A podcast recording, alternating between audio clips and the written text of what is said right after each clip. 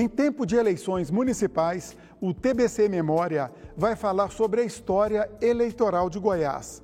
Vamos recordar como era a busca pelo voto desde a República Velha, passando pelo Estado Novo, a redemocratização de 1945, até chegarmos à ditadura militar.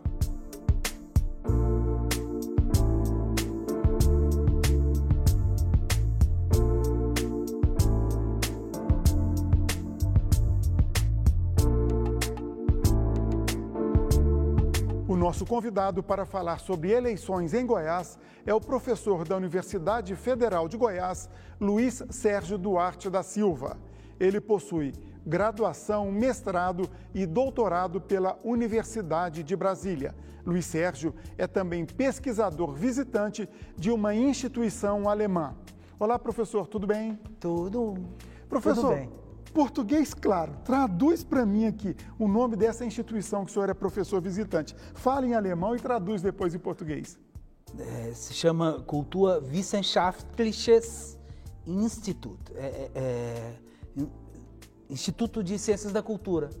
Fica em Essen, no, na região do Rua. Bom, eu não daria nunca conta de falar esse nome, por isso que eu perguntei. Mas viajando no tempo e no espaço, vindo para Goiás, Lá no começo do século XX, o eleitor, o povão, tinha vez, tinha direito ao voto? Como que era? Primeiro ele era é, censitário e indireto no 19, durante o Império. Censitário, explica para o nosso telespectador. É, você precisava de ter uma renda mínima para ser eleitor de eleitor.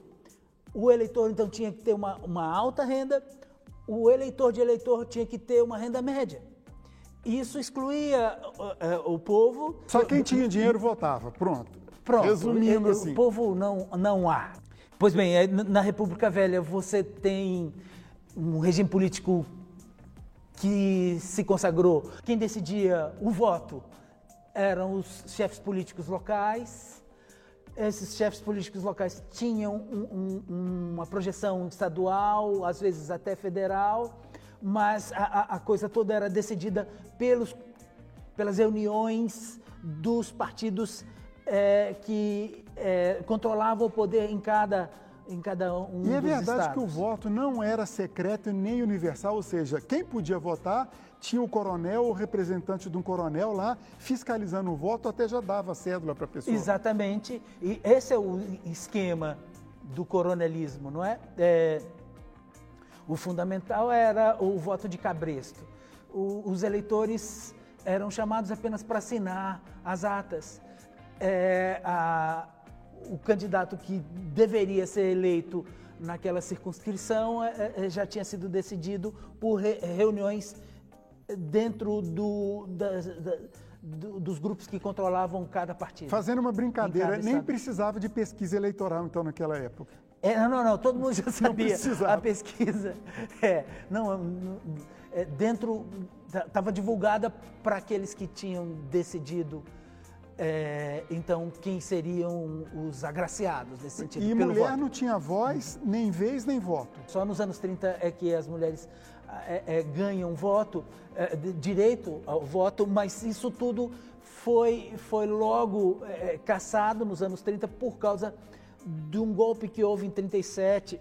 Então, é, depois de uma primeira experiência, elas são afastadas também, junto com todos os outros eleitores, por causa do, do Estado Novo, dizer, onde não, você não tem voto. A gente teve a Revolução de 30, veio a, a, Constituição de 34, nesse período deu direito de voto à mulher, mas depois acabou. Teve uma legislatura, 35, 37, é, onde atuou um político goiano muito interessante, é o Domingos Velasco, é, é um liberal de esquerda. Ele depois foi muito importante para o Partido Socialista e um sujeito que está completamente antenado com tudo que está acontecendo. Então ele sabe o que, que trata-se de defender a democracia, não é? Trata-se de, de é, se aliar com, com, com liberais, com gente de centro-esquerda, para resistir a, a, a, a, esses extremos. Era uma atuação, vamos dizer, é, secreta, simpatias, clandestina. clandestina. Vamos seguindo na, na, história, numa linha histórica mesmo. falamos do Estado Novo, agora vamos uma redemocratização, fim do Estado Novo, deposição de Getúlio Vargas, até o período de 64, o período democrático, onde forças políticas PSD com PTB e o DN de outro lado. Como era esse embate aqui em Goiás? Bom, é, é isso mesmo, era PSD e o DN, contra o DN, e isso dividia os, os chefes locais, tinha um terceiro partido é, é, é, também importante, além do PTB, quer dizer, um quarto partido, o PSP, é, e, mas o, o, o, PSP que era o do governador de São Paulo, Ademar de Barros. Exatamente. E, e o, mas o fundamental era essa disputa entre os, um, um grupo alinhado com o Pedro Ludovico, o homem do Getúlio em Goiás, e, e, e um estilo liberal, não é? é a UDN, o, aqui em Goiás, os grupos que tinham sido alijados, afastados pela Revolução de 30. Isso é muito importante para entender, entender a, a, história política de Goiás. Quer dizer, Quer dizer era, é... era, o ludoviquismo no PSD Isso. e caiadismo na UDN. Vamos, vamos, sim, porque o chefe político que foi derrubado em 30 era o Antônio Ramos Caiado, o, o, o, o sujeito que é, dominava a política do, do, do, de, toda a, de todo o Estado durante a, a, chamada República Velha. Quer dizer que essas duas vertentes coronelistas conseguiram, democraticamente, tendo seus embates, conviver naquele período democrático. Exatamente, e, e, com, com todo tipo de embate. Às vezes a coisa esquentava, tinha gente mais, mais de sangue quente, por, é, é, é, tinha, é, é, é, é cheio de histórias normal interessantes isso. A, a, a, os arquivos, os ainda existentes da, da Assembleia Legislativa do Estado, é porque houve alguns presidentes da Assembleia que deram fim a, boa parte desses arquivos. É, eles é, nos contam essas histórias é, dos embates dentro da Assembleia, onde dá para você observar bem esses grupos e como eles atuavam.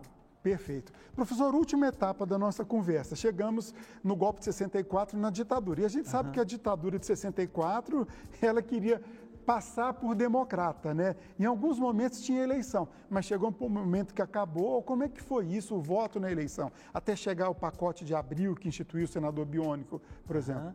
Sim, sim. Então, aí é, é, é o quê? Você, você tem... É Primeiro, um, uma coisa traumática, né? o afastamento do filho do Pedro Ludovico. Não é? é o Mauro Borges. Esse cara teve que ser tirado à força do palácio. É, isso foi traumático, em 64. Depois, é, é, novas, novas, novos políticos que vinham dessa linhagem ludoviquista, não é? por exemplo, o Iris Ezende.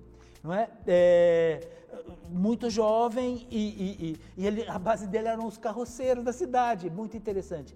É, e, mas também tinha um, uma, uma coisa muito interessante que era o fato dele ter nascido em Cristianópolis.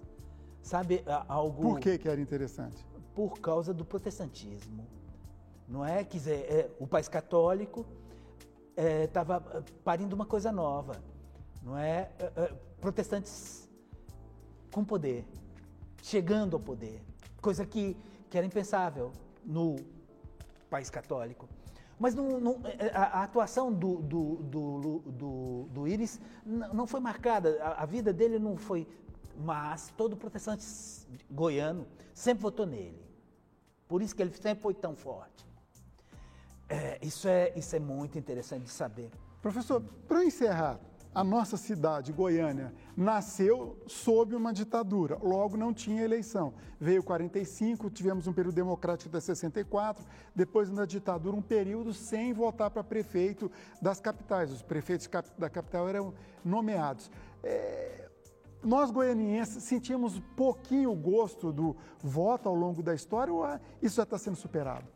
Pois é, eu acho que, por um lado, está sendo superado, mas está sendo ameaçado ao mesmo tempo, não é? Está sendo superado porque a nossa democracia tem sobrevivido de, desde a Constituição é, para cá e, e, ao mesmo tempo, está sendo ameaçado por causa de é, um, um, tipo de ação política dirigida pelo atual presidente que, que não tem compromissos com o voto, com as eleições. É uma pessoa que tem um projeto diferente. Professor, muito obrigado pela sua participação. O tempo é pequeno para a gente abordar tanto assunto. Agradeço tá. mais uma vez. Alô. TBC, ajudando a preservar a memória de Goiás.